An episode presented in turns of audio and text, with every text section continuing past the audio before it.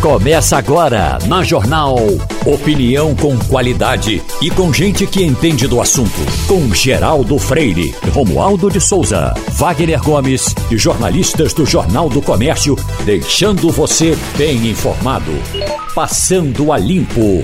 Começa o Passando a Limpo com Fernando Castilho na bancada, Romualdo de Souza e Wagner Gomes.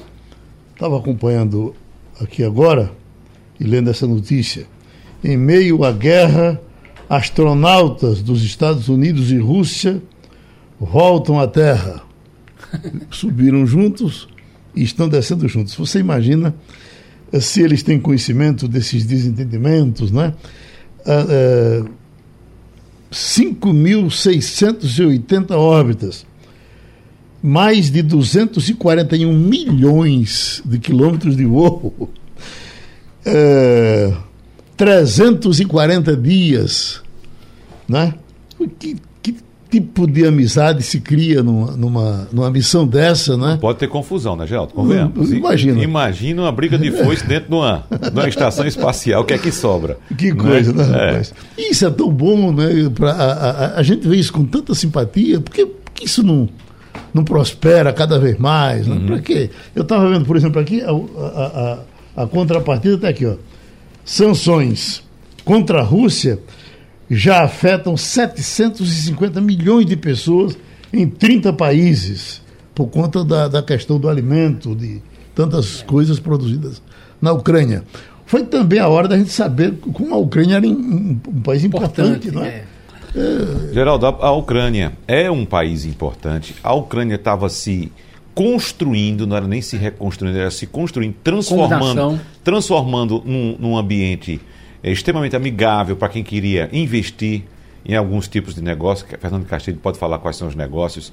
É, é, quem queria estudar, tinha muitos estudantes indo para a Ucrânia para fazer diversos cursos, inclusive brasileiros fazendo é. medicina na, na, na Ucrânia. Então, a Ucrânia estava se transformando num país promissor, bonito, acolhedor amigo e de repente vê uma tragédia dessa. Uhum. É né? E um país importante, tem uma economia importante no agronegócio, principalmente no trigo, é. na produção de energia, no caso do gás um país importantíssimo. População grande, né? Que eu estava vendo que já foram embora 10 milhões de 40 pessoas. milhões, mais de 40 milhões de habitantes. É. População uhum. grande, que tem a crescer. Na verdade, a gente poderia dizer que a população é relativamente a São Paulo, né? Mas tem umas coisas interessantes. Bom dia, Geraldo. maior do que a Argentina. Bom, né? é, bom dia, Geraldo. Bom é, dia, É assim, é, é o estado de Minas Gerais com a população Pronto. de São Paulo. É isso aí. O desenho da Ucrânia é, é esse. E outra coisa, agora, algumas coisas que chamam a atenção. Primeiro, a questão da história. História, né? A Ucrânia é talvez o berço da nação russa, porque é, Kiev foi a primeira capital do Império Russo.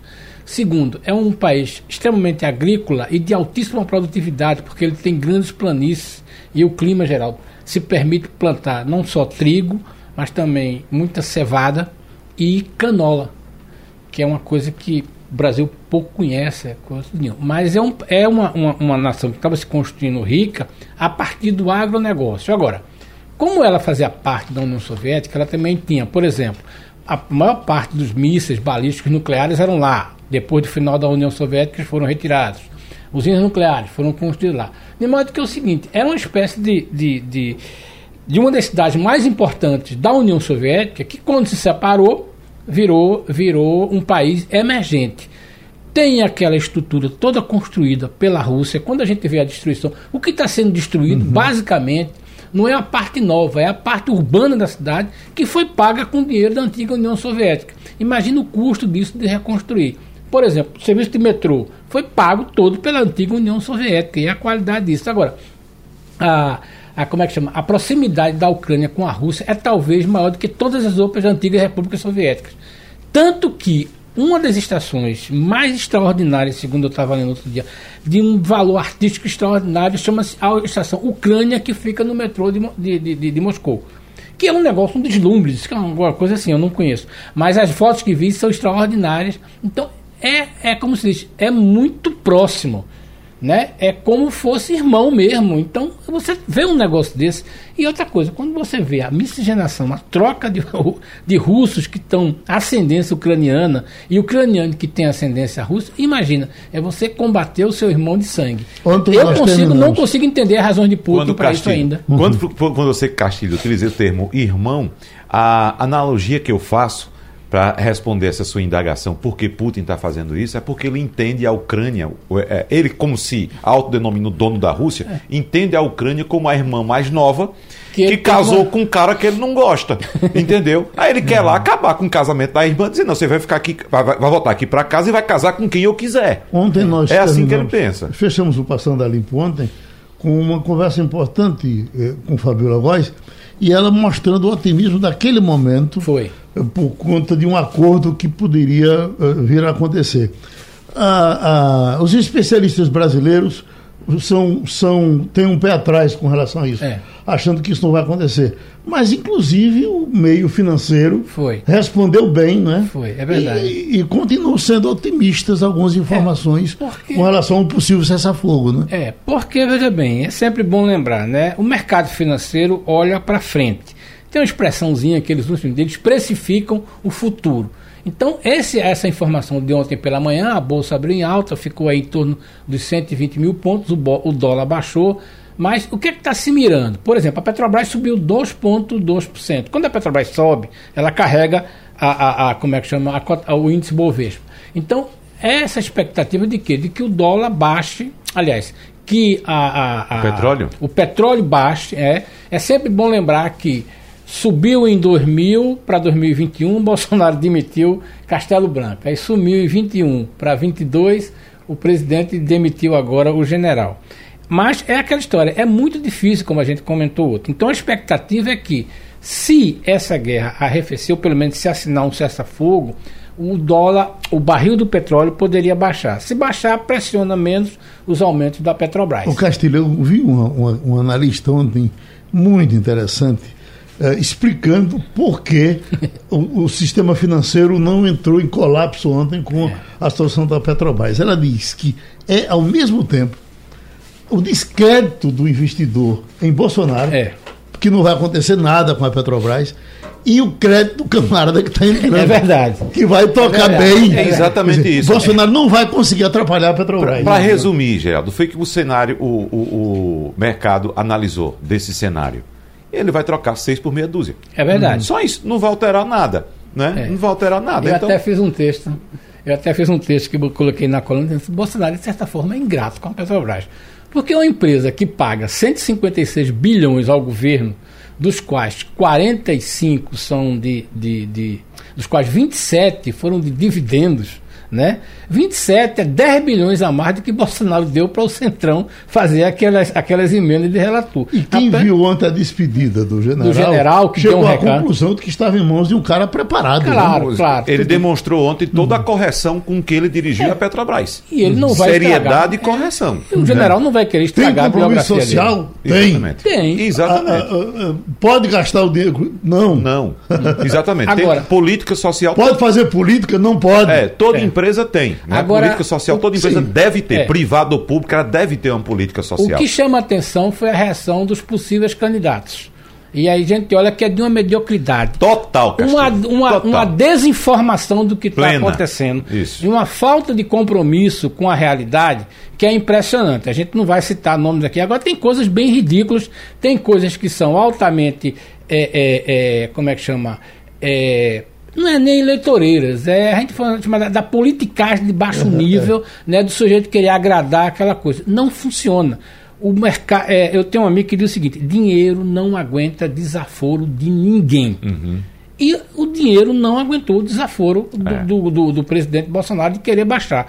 É muito complicado, é uma situação dramática. Agora, não dá para você fazer muita coisa com um barril de petróleo a 100 dólares. Quando estava 40, estava todo mundo bonitinho. Quando uhum. passou para 100, E aí ninguém e, tem. E, e, tem os dois vieses, o lado bom e o lado ruim. Que quando o petróleo sobe, é até bom para a Petrobras que ela é exportadora é, de é petróleo. Ela ganha dinheiro. Quando baixa, por exemplo, o petróleo que a Petrobras extrai do pré-sal torna-se altamente inviável. Se baixar de 40 dólares, por exemplo, que a extração é muito, o valor é muito caro. Pera um minutinho só, é só para concluir, essa questão que o Castilho estava falando também a respeito dos candidatos, dos políticos que falaram a respeito da Petrobras. Você utilizou, Castilho, o termo de. É, é, mediocridade. Mediocridade, desinformação.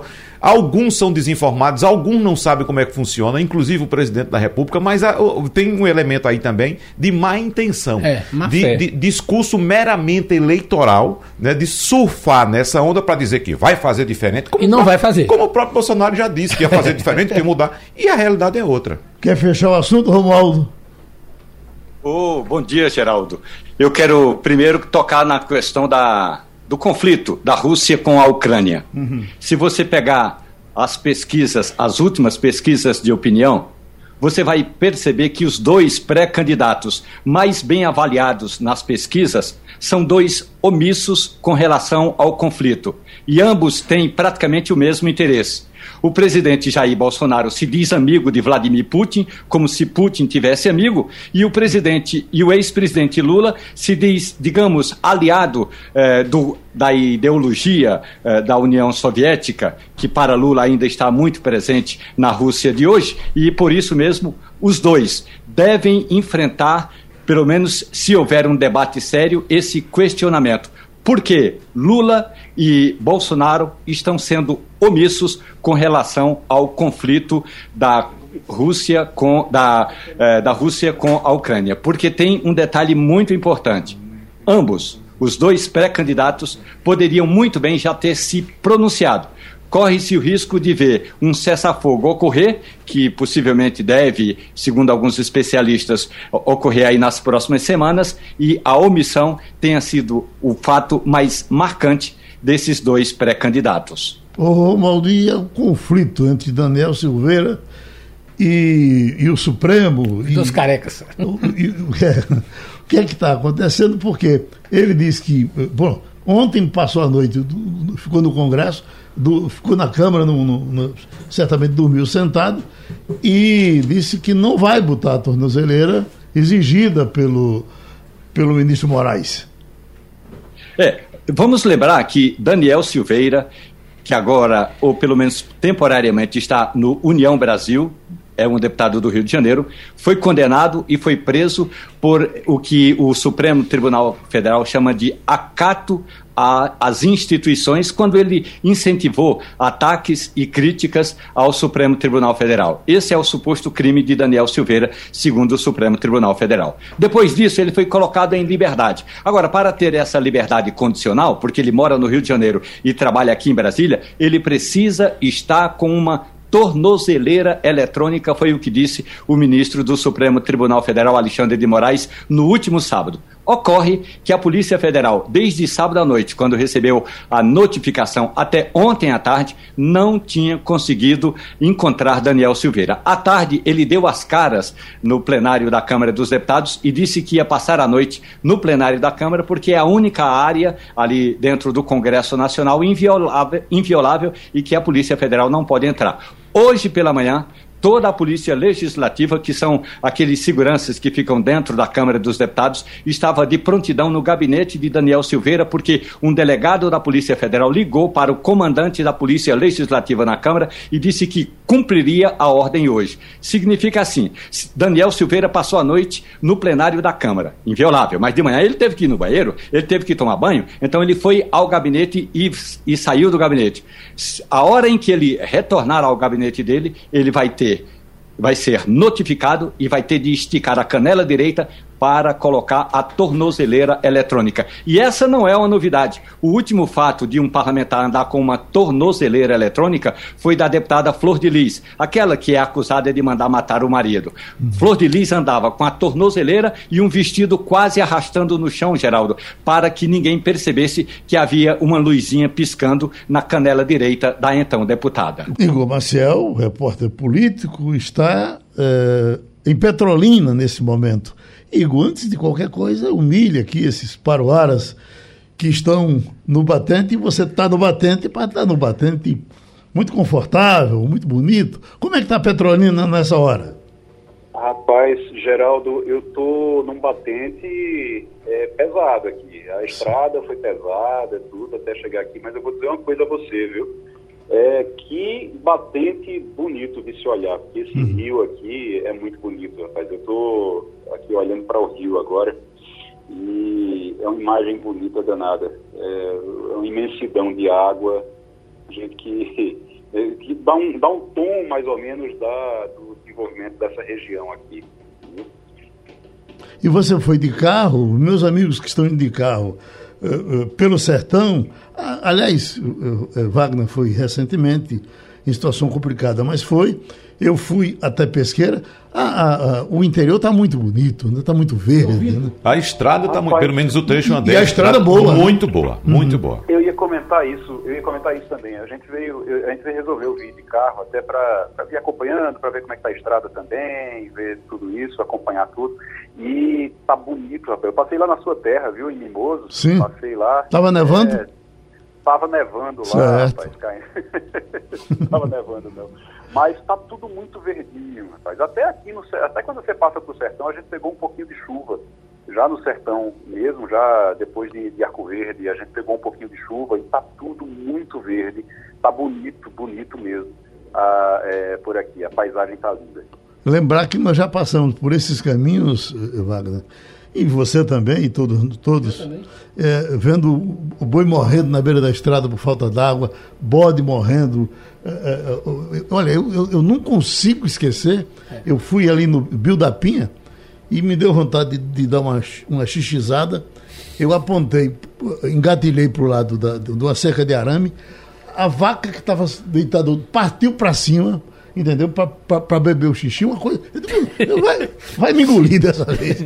Entendeu? É, é, uma loucura. Então, essa coisa. É, estamos sem esse desespero, esperamos que seja por muito tempo. É, né? nós estamos num ano bom de chuva, né, Geraldo? Nós começamos um período bom de chuva. Felizmente, como você relata, de fato, você chegar em outras épocas, ou quando chegava em outras épocas, uh, em outros anos, nessa mesma época do ano no Agreste, entrando pelo sertão, era um cenário uhum. de desolação, tudo cinza, tudo cinza, é uma coisa impressionante. Agora não, a situação está diferente, está molhadinho, está verdinho, está bonito. E a política em Petrolina, Igor? Fervendo. Hoje é o dia da desincompatibilização do prefeito Miguel Coelho. Miguel Coelho está deixando a prefeitura hoje na mão do vice, que é o Simão Durando, é, ele é filho, eu, eu, soube agora há pouco, estava conversando com o Valdinei Passos aqui da Rádio Jornal de Petrolina, ele, eu soube agora há pouco que o Simão Durando, que está assumindo, ele é filho de um ex-prefeito, que também se chamava Simão Durando, aqui em Petrolina. Agora, você é, tem hoje uma programação, o Miguel Coelho fez uma programação hoje com um almoço e à noite tem um evento onde ele vai assinar, vai passar o cargo para o vice e vai provavelmente fazer aí o discurso de, de pré-candidato ao governo do Estado. É, ele está saindo para ser candidato ao governo do Estado. Né? Hoje tem a, a expectativa hoje de presença de ACM Neto, e Luciano Bivar, que são lideranças nacionais do é, União Brasil, que é o partido de Miguel, era do DEM e do PSL, agora é União Brasil, tudo junto, e tem expectativa de, deles estarem por aqui também é, Miguel está bem animado e a população aqui, eu estava conversando com o povo, eu, eu saí do, do, do, hotel e fui conversando com o povo é, pela rua, eu, eu, eu, gosto de ficar perguntando, porque se você ficar só na, na, naquele roteiro oficial, fica um roteiro muito controlado. Eu gosto de sair perguntando ao povo na rua como é que estão as coisas, o que é que o povo acha, e o povo está animado, viu? Não tem esse negócio de dizer, ah, ele vai abandonar a cidade, ele foi eleito para ser prefeito e vai sair. Não, está todo mundo animado, empolgado, é, acreditando que o, o, o, prefeito Miguel Coelho vai ser governador. Então, realmente, uma empolgação grande. Ele tem uma aprovação muito alta aqui na cidade. A aprovação do Miguel aqui na cidade é muito alta. É, ele tem pesquisas é, feitas é, por ele, pela prefeitura mesmo, e pesquisas feitas aqui por alguns institutos que dão mais de 80% de aprovação para ele na cidade. Então, ele tem muito apoio aqui. Muito apoio no sertão também. Resta saber como é que vai levar isso para o resto, para as outras regiões do estado, que é onde ele tem dificuldade ali no Agreste, na região metropolitana também. ô, ô, Igor, é importante ressaltar a coragem, evidentemente, desses prefeitos que estão largando o cargo para disputar uma eleição contra uma máquina bastante pesada e muito experiente no ponto de vista eleitoral, você sabe muito bem que é o PSB. Não é isso? A máquina do governo do estado é muito, muito bem articulada em eleições, sabe muito bem tratar eleições, tanto a eleição municipal, como já acompanhamos aqui no Recife, como a eleição estadual. A gente sabe o peso que a máquina tem. Agora, é bom que se diga que quem entra numa eleição não entra somente com a intenção de ganhar, né, Igor? De ser o vencedor. Claro, sonha em ser o vencedor da eleição, mas tem outros objetivos também. Então, o que é que estaria aí também nos planos de Miguel Coelho em caso, evidentemente, de uma, de uma derrota nessa eleição deste ano? Vamos lá. Eu tenho dito já há um bom tempo que eu tenho falado sobre isso, porque fica essa coisa de ah, desincompatibilização, fulano vai ser candidato a governador, fulana vai ser candidata a governadora. Eu tenho dito, gente, deem uma olhada no calendário, o calendário do TSE é que manda nessas, é, é, o que norteia esse jogo. E toda a estratégia dele está baseada no calendário do TSE. O que é que a gente tem hoje aqui? A gente tem o, o, o prazo, a janela partidária, né, aquele prazo para trocar de partido, ele termina agora, no final desse mês.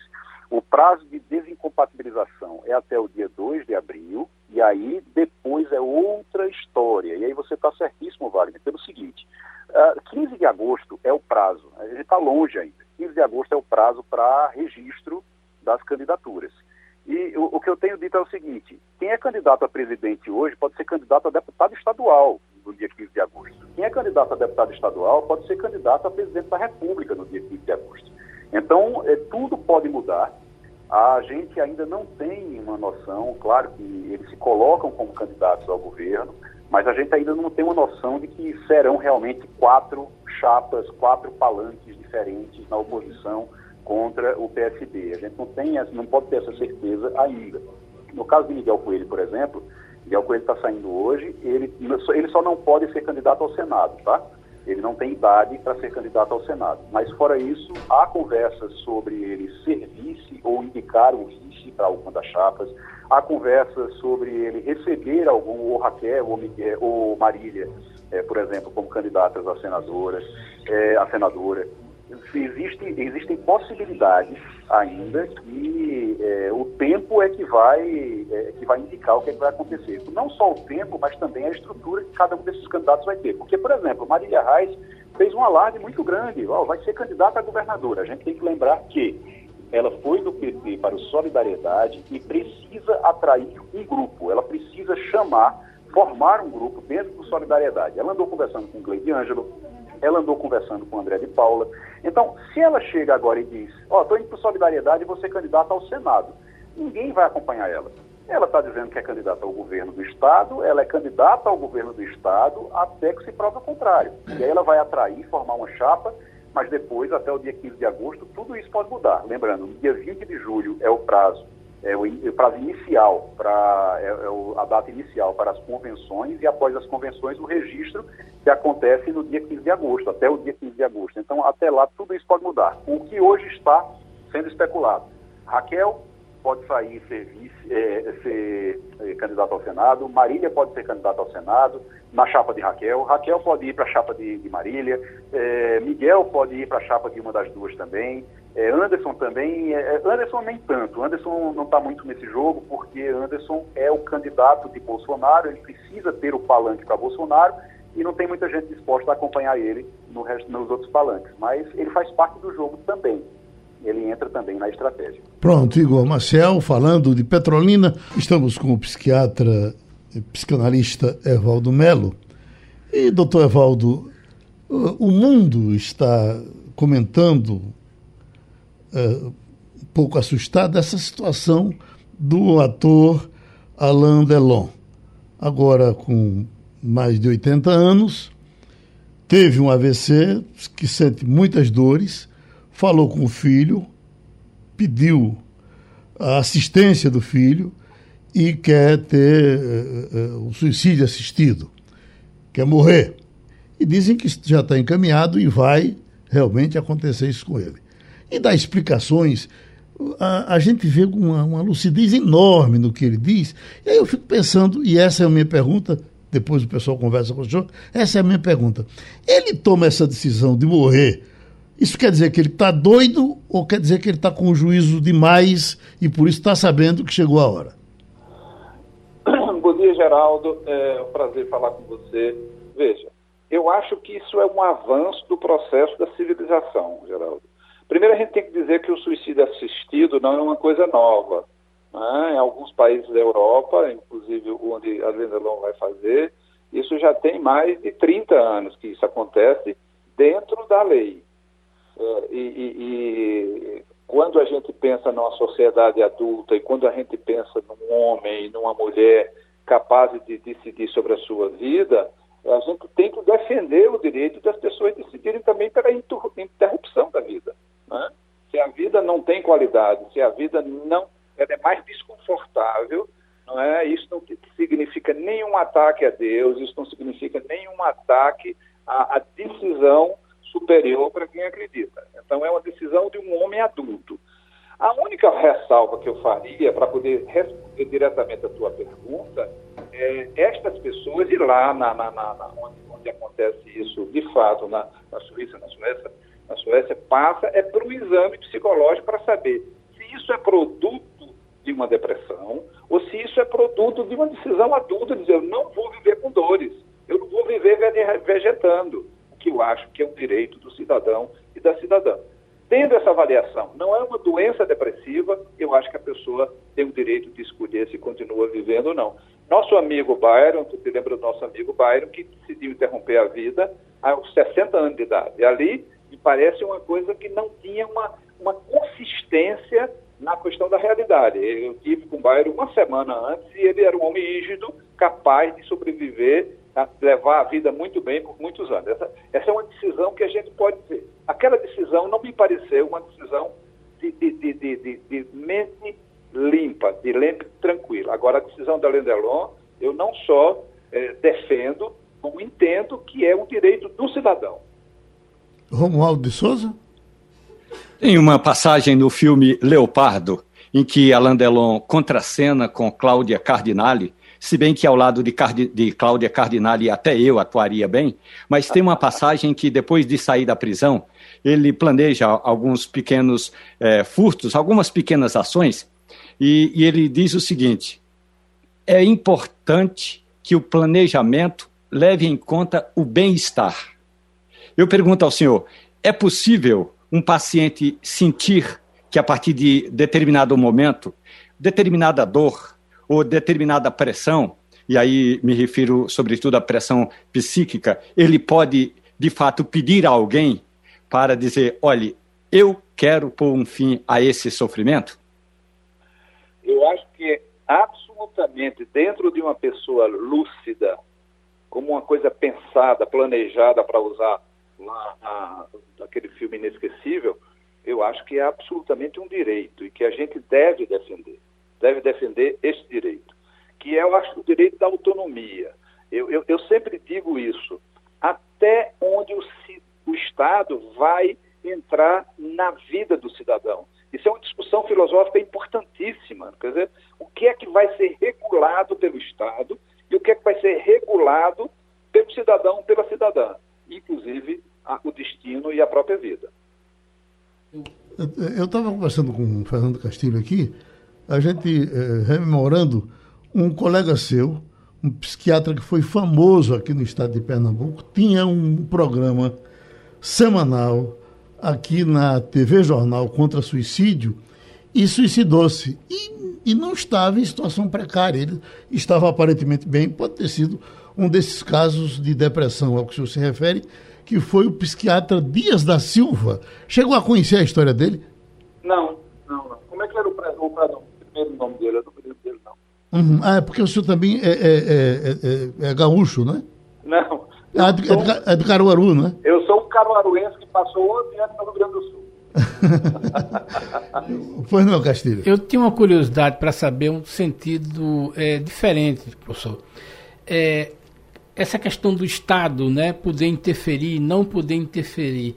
É, eu confesso que, que já disse isso, até já escrevi, me dói muito ver a quantidade de pessoas que precisam de um transplante é, é, e aí a gente vai de córnea a qualquer, qualquer coisa, e que o Estado tem uma enorme dificuldade em interceder para fazer parte, para que parte dessa, dessas pessoas que falecem, né, e não só a questão do, do, do da, da, falência é, da mental, né, no caso do, do, do, cérebro, o Estado não poder dispor desses órgãos. É, eu não sei se estou sendo é, é é, irresponsável né, em propor isso, ou em falar disso, mas a sensação que eu tenho é o seguinte: é que, como a gente não tem uma legislação de que o Estado pudesse, é, de alguma forma, ajudar tantas pessoas que estão aí numa fila de transplante, com a rede de transplante, e que o Estado tem uma enorme dificuldade, inclusive na hora que a pessoa faz essa doação. Eu estou errado ou, ou, ou, é uma, uma coisa que a gente precisa, em algum momento, a partir da evolução, começar a discutir disso? Que ponto o Estado tem de é, usar né, parte dessas pessoas né, que faleceram ou que estão para falecer para ajudar outras pessoas a viverem? Tem uma relação direta com a situação, primeiro. E aí eu tenho que defender, para ser coerente, defender o, o lado oposto eu acho que a pessoa tem o direito de dispor do seu corpo mesmo depois que morre. Eu posso manifestar. O que o Estado tem a responsabilidade, Castilho, é de fazer uma campanha massiva para que as pessoas possam entender o quanto podem salvar outras vidas com a sua morte. Isso é uma história. E aí o cidadão vai escolher. Nós, nós, nós somos civilizados em relação a transplantes, Castilho, porque nós temos uma lista de transplantes, uma lista nacional que é, é, seguida, que é obedecida. Nós somos civilizados nessa, nessa área. Nós temos realmente uma entrada democrática na, na, na lista de transplantes. Agora, não é o Estado que vai decidir, mesmo que depois que eu tiver morrido, se vai tirar minha córnea, meu, meu, meu coração, que eu tenho que decidir. Agora, o Estado vai fazer com que eu me convença para que eu possa. Eu, por exemplo, sou um doador universal. Pode tirar tudo, não tem problema nenhum. Agora, é uma decisão minha. Eu acho que o Estado não deve decidir pelo cidadão, não. Pronto, a gente ouviu o psiquiatra, psicanalista Evaldo Melo. Muito obrigado por ter Uh, por abrir esse espaço no momento do seu consultório e atender aqui o Passando a Limpo. Romualdo, problema não vai faltar para você acompanhar em Brasília, porque além dessa situação complicada aí do deputado Silveira, tem também a, a, a recusa do a, a, recusa do doutor Aras em aceitar o, o, a investigação do, da Covaxin em cima de Bolsonaro e a decisão da, da ministra Cico Weber, Cico Weber não, uh, Rosa, Rosa Weber. Weber. Cico Weber. Cico Weber foi a secretária de Educação, Educação do governo do Dr. Enorme. Então, ela era do tamanho de Ademar Rigueira. Ela tinha dois metros de altura, no metro 95. Bom, então a, a, a deputada, a, a ministra Rosa Weber diz que vai ser, sim, vai haver a investigação. Eu lhe pergunto, como é que fica isso? Vai mesmo? Porque nesse caso, Aras fica derrotado? Na verdade, o Ministério Público, no caso a Procuradoria-Geral da República, é chamada a dar uma opinião. O ministro, no caso o juiz, e aí nesse caso específico, a ministra Rosa Weber, aceita ou não. Ela apenas analisou a opinião que foi dada pela Procuradoria-Geral da República, que diz que não houve participação do presidente da República na questão da compra, ou da suposta compra, ou da tentativa de compra da vacina da Covaxin. Isso é o que entende o Ministério Público. O que entende Rosa Weber é o contrário, é que o processo deve ser tocado adiante e, portanto, ela recebe a opinião, o parecer da Procuradoria-Geral da República, mas é apenas um parecer. Ela tem, o ministro do Supremo Tribunal Federal tem essa prerrogativa e o processo vai ser tocado. Agora, a outra questão, eu acabo de ser informado aqui por uma pessoa que está diante do gabinete do deputado Daniel Silveira, do União Brasil, na Câmara dos Deputados e até aqui a Polícia Federal ainda não colocou a tornozeleira, pelo menos cinco minutos atrás, ainda não tinha colocado a tornozeleira no deputado do Estado do Rio de Janeiro. O que Daniel Silveira está querendo? Ele é candidato à reeleição, ou seja, ele quer se candidatar novamente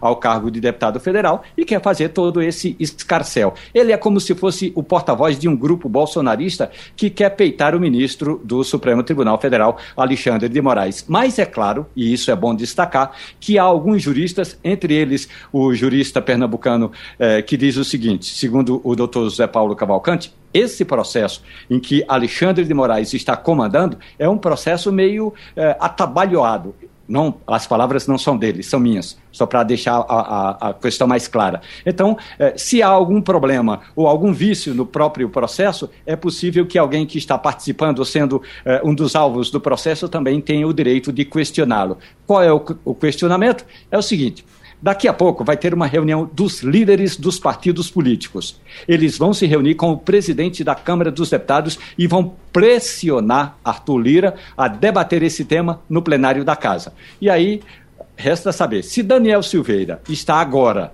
no gabinete dele, ele vai ter de ir ao plenário para também se posicionar. Se ele for ao plenário, o delegado pode abordá-lo. A não ser que haja aí uma reação, ele pode ser, inclusive, notificado e colocar a tornozeleira no caminho entre o gabinete e o plenário. A outra questão é: Daniel Silveira passou de fato uma parte da noite, até por volta de meia-noite, meia-noite e meia, dentro do plenário da casa, mas depois se retirou. O que significa dizer que a estratégia dele de montar acampamento dentro do, do, do plenário da casa não se resistiu. Geraldo, hoje a gente tem um dia intenso por aqui. Além do que, Hoje o presidente Jair Bolsonaro está no Nordeste, está no Rio Grande do Norte pela manhã e à tarde vai estar no Piauí. Depois ele volta a Brasília e deve se reunir, uh, pelo menos consta aqui da agenda política do pré-candidato, ele vai se reunir com líderes do Centrão, entre eles Ciro Nogueira, com quem ele viaja para o interior do Piauí. Qual é a ideia de reunir-se com o Centrão? Porque o Centrão e aí, o que é o Centrão? É um grupo, um conglomerado, um ajuntamento de partidos. Esse mesmo Centrão, Geraldo, tem pelo menos três nomes para indicar na pasta do Ministério da Educação. O presidente Jair Bolsonaro quer deixar o Milton Godoy eh, no comando da pasta até por alguns dias, mas o Centrão já tem pré-candidatos para a área da educação, Geraldo. O, o, o Romulo, só é, registrando também no caso do deputado Daniel Silveira, que atitudes desse tipo, de peitar a justiça, de tomar no peito e na raça, na área onde ele atua, fazendo política lá pelo Rio de Janeiro, com milícia e essas coisas, ele está fazendo uma campanha, eh, vai aparecer muito e isso vai dar voto a ele na próxima eleição. É assim?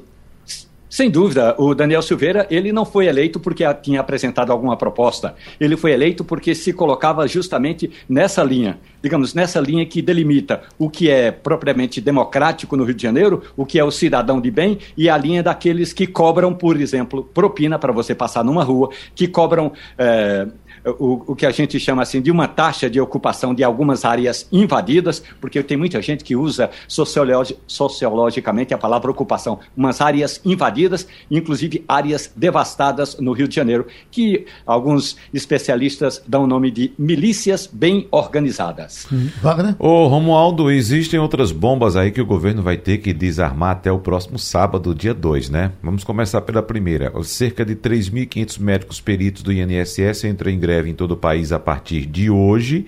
A categoria engrossa o movimento grevista de diversos outros servidores. Lembrando que na semana passada, funcionários administrativos do INSS já haviam iniciado essa paralisação. E as outras categorias são é, do Banco Central, da Receita Federal e de outras áreas da administração pública, Romualdo de Souza, que querem, que cobram também um reajuste salarial, assim como o presidente da República prometeu para categorias de militares. E eu digo até o próximo sábado, dia 2, porque o próximo sábado, dia 2, é o limite para que o governo emita uma medida provisória concedendo aumento à categoria, no caso específico dos policiais, ou se vai decidir é, conceder aumento para as outras categorias também. Tem que desarmar todas essas bombas, Romualdo, até o próximo sábado essas bombas podem ser desarmadas com diálogo. Agora há pouco, o presidente do Banco Central, ele se reuniu com representantes eh, do sindicato dos, dos, trabalhadores, do pessoal do, do próprio do, do Bacen, do BC. E aí o Campos Neto disse o seguinte, mostrou para eles o que eh, diz a lei, o que foi dado de reajuste e, o, e quanto pode ceder. Então, essa negociação está em curso e é bem provável que a paralisação do pessoal do Banco Central seja suspensa. Hoje à tarde, por volta das três horas da tarde, ali em frente ao Ministério da Economia, vai ter um ato público organizado pela, pelo Sindicato dos Servidores Públicos Federais, justamente para pressionar o ministro da Economia, Paulo Guedes, que por enquanto não está no Brasil. Paulo Guedes hoje está na França, está em Paris, aí a pouco ele voa para a cidade de Madrid, na Espanha, e só chega ao Brasil amanhã. Então, os servidores vão fazer essa paralisação hoje à tarde para fazer um protesto exigindo essa recomposição salarial que chega a quase 20%. Detalhe importante: o ministro da Justiça disse o seguinte a representantes de integrantes da Polícia Federal, da Polícia Rodoviária Federal e do DEPEN, que é o Departamento Penitenciário Nacional. Disse ele: aquela promessa do presidente, estava se referindo a Bolsonaro, pode ser cumprida. É só uma questão de tempo. Recomendando que essas categorias, Polícia Federal, Polícia Rodoviária Federal e DEPEN, não participassem do ato de hoje, justamente para não ficar aí, digamos, eh, reforçando esse protesto contra o governo do presidente Jair Bolsonaro e prometendo que até amanhã ela, eles poderão receber uma notícia boa. E a notícia boa é a seguinte: pode ser que o governo não conceda tudo o que os servidores da, da área eh, de policial, eh, da área de segurança federal, estão pedindo. Mas o governo estuda dar uma recomposição parcelada, Castilho, em três eh, modalidades. A primeira, para quem é da chamada base, quem, quem tem os salários iniciais, a segunda para quem é de nível intermediário e a terceira para quem é de nível de delegado de polícia, delegado da Polícia Rodoviária Federal, quer dizer, a, aquele agente que está no nível do delegado da Polícia Rodoviária Federal. Então são três parcelas diferentes e três processos diferentes, mas o governo é, deve dar pelo menos um sinal de que está disposto a negociar valores com essas três categorias. Fernando Castilho, o ministro Paulo Guedes foi ouvido agora há pouco em Paris sobre a Petrobras, a mudança de presidente da Petrobras, e se ele estava preocupado com isso, qual seria a interferência disso na economia, e a resposta dele foi nenhuma. É verdade. A mudança na Petrobras não vai fazer nada, as coisas vão continuar do mesmo jeito. E aí disse: a minha grande preocupação é com a guerra. Porque aí é também, agora também. É seguinte, também agora o pessoal vai se agarrar com a guerra. Claro, tudo. claro. Duas informações que eu acho que está contida aí. Primeiro, a preocupação dele é justa, a questão da guerra está interferindo e vai prejudicar muito na questão das finanças brasileiras e certamente é, isso é, vai é, gerar muitos problemas para o ministro.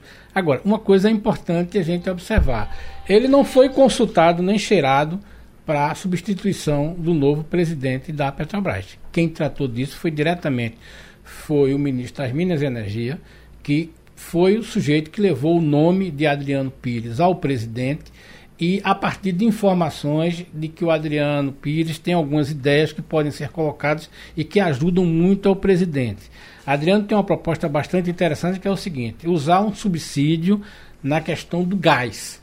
Se essa coisa for adotada em maio ou em junho, o presidente turbina a campanha muito, porque imagina você dizer que o governo vai bancar integralmente um botijão de gás para as famílias do Bolsa Família, ou até, por exemplo, o pessoal do Cade Único, onde estão 35 milhões de pessoas. Isso turbina muito. Segundo, o Adriano Pires é uma pessoa que as bolsas reagiram muito bem, o mercado reagiu. Agora, é um economista que é, está nessa linha, é especializado e parece claro que o ministro aí não é o presidente, a gente tem que reconhecer isso. O ministro Bento entendeu duas coisas: que não dá para você enfrentar a corporação Petrobras, que é uma coisa gigantesca, com todos os dados, todos os números, com alguém que não conheça aquilo ali.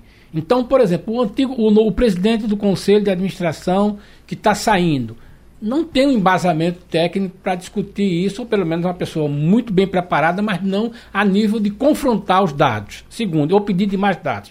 E o conselho de administração pode tudo numa empresa. Né? Agora, é, e no caso do general, mesmo com conhecimento dele, o general foi convencido que não pode fazer nada. Qual é a diferença de Adriano Pires e o novo presidente do, do que vai ser do conselho, Landim, que é Landim? Né? É que eles entendem da corporação, entendem da máquina e sabem onde é que podem trafegar.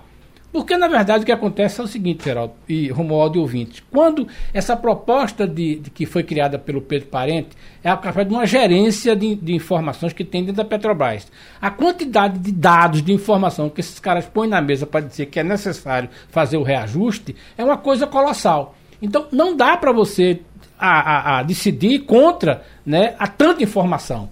É possível que a partir de agora você tenha um diálogo diferente, o cara precise de outras coisas, e até porque existem soluções que já foram adotadas. Por exemplo, a Copergás está sendo beneficiada muito porque a empresa que está vendendo gás a ela agora, a Shell, não usa o mesmo índice da Petrobras, usa um índice é, inglês, americano que vai muito mais além e permitiu a Shell chegar com o preço. Os estados que estão comprando gás da Petrobras estão sofrendo porque a Petrobras aplica essa aí e vai ser 50%. Pernambuco vai ser beneficiado nisso. Então, a gente precisa ver o que é que vai acontecer.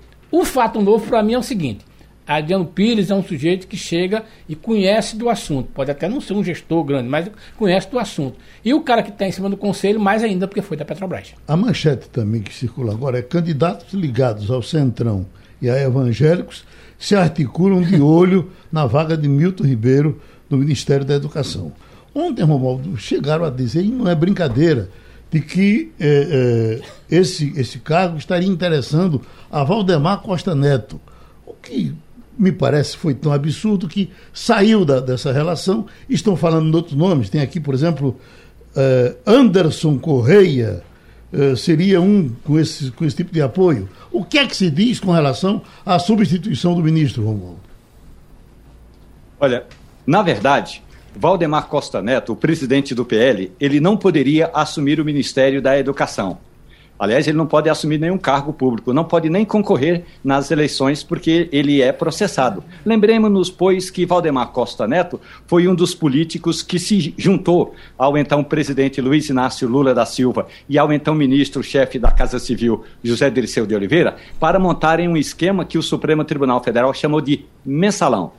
Então, Valdemar não pode. Mas Valdemar Costa Neto tem pedido Inclusive falou isso ao ministro, a, desculpe, a ministra Flávia Arruda, que é do partido dele, do PL, o mesmo partido do presidente Jair Bolsonaro, que estava na hora do PL ter um candidato, ter um ministro de peso. E o que seria um ministro de peso? Um ministro que tem dinheiro no bolso, dinheiro no caixa. Porque Flávia Arruda, sendo do PL, ela vai deixar de ser ministra agora, de hoje para amanhã, porque ela pretende, ela pretende se candidatar a uma vaga de senadora da República aqui no Distrito Federal. Então, ela deixa o Ministério e volta para a Câmara dos Deputados.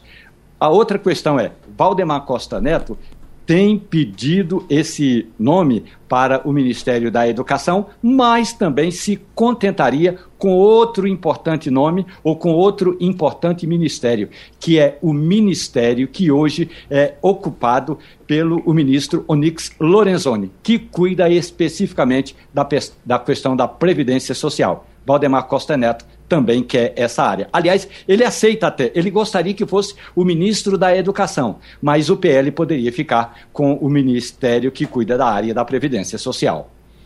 Só existe dois tipos de currículo exigido para esse governo, Geraldo: ou farda ou Bíblia. No caso do nome que você citou aí para o Ministério da Educação, Anderson Corrêa, ele é reitor hoje do ITA, que é o Instituto Tecnológico da Aeronáutica é um instituto bastante respeitado no Brasil, um dos vestibulares mais difíceis do Brasil. E ele é. é escola, né? É, é, é, a escola da aeronáutica. Escola né? elite, né? E ele é evangélico, então ele. ele, ele é, dois deveres. Exatamente. Ele entra logo com os dois currículos, entendeu? Ou farda ou Bíblia. Falando de coisa importante também, é, é, Castilho, estamos recebendo aqui um, um, um amigo seu, que vai, vira nosso amigo aqui agora e que vem para uma doação de cadeira de rodas. Eh, eu só lhe pergunto, você que o conhece há mais tempo, ele é, é médio, ele é rico ou arremediado? Ele não, ele é uma pessoa ele que quer, ele é uma pessoa que tem interesse de fazer uma doação, é o Bruno Didier, que eu estou aqui com ele, e ele pode falar Se for que, do ele quer fazer. de pesqueira, tem dinheiro. É daqueles, é? Ih, rapaz, estamos em boas mãos, viu? Entendeu? Não. Tudo bom, Geraldo? Bom dia, amigo. Tem, tenha cuidado que está perto desse pessoal de Arco Verde. Você Eu sabe sei, que... mas Arco Verde fica na região metropolitana é, de Pesqueira, né? É. E quando, e quando vai para Pesqueira, só vai para brigar. Pois né? é, pois é. Só para arrumar confusão. Mata a gente lá, dão na gente. Né? Pois é, pois é. e depois voltam. Né? É. Bom dia, amigo. Veja, eu, eu tive com Castilho recentemente e aí eu disse, Castilho, rapaz, eu queria conhecer Geraldo Freire, a equipe lá de vocês toda, e queria fazer uma doação de cadeira de roda. Ótimo. Aconteceu um negócio gozado comigo, eu, você está me vendo aqui, sempre fui magro, saúde boa, nunca tive problema nenhum, histórico familiar, nada. Em 2002 tive um AVC. Poxa. Eu morava, morava no Piauí, eu estava em Teresina já há sete anos, menino pequeno, casado, tudo, uma vida ótima. E aí tive esse AVC em 2002. Hum. Graças a Deus não tive nada. Você hum. também está me vendo aqui, eu estou bem, estou ótimo, trabalhando, tudo. E aí me recuperei. Uhum. Fiquei com medo danado de morrer. Aí Castilho me disse, o sinal do amadurecimento de uma pessoa é quando você começa a ter medo da morte, né, Castilho? Uhum. Você me disse 15 dias atrás. E aí eu disse, rapaz, é, eu tô tão bem. Agora, no final do ano passado, subi aqui o Morro da Conceição. Todo mundo, muitas pessoas sobem para pedir, outras para agradecer. Eu fui agradecer. Certo. Embora me queixe muito da vida ainda, uhum. eu fui agradecer. Tanta coisa boa, rapaz, que tem na nossa vida e a gente só vive encontrando os defeitos, né? É na nossa vida, nas pessoas, em tudo, né?